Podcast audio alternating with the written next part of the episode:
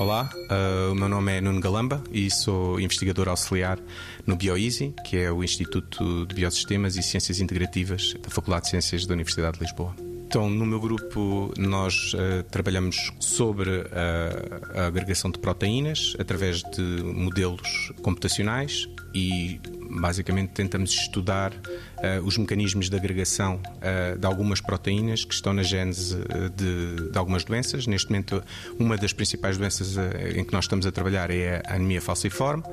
que está associada a uma mutação na molécula da hemoglobina e que leva a que se formem uh, agregados que depois se transformam em fibras e que distorcem uh, os globos vermelhos, causando vários problemas, o principal sendo a anemia. E no nosso grupo o que nós estamos a fazer é tentar perceber os mecanismos de agregação da hemoglobina, numa fase ainda muito inicial,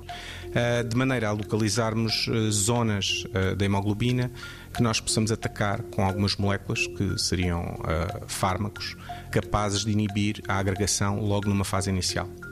Então, a agregação de proteínas é um fenómeno em que as proteínas, por alguma razão, tendem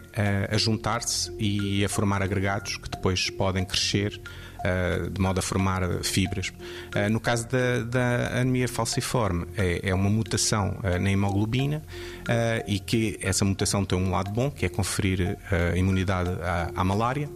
mas tem este, este lado negativo para quem tem a doença, que é a agregação. portanto, o facto de as moléculas de, de, de hemoglobina se juntarem e começarem a crescer e a formar fibras.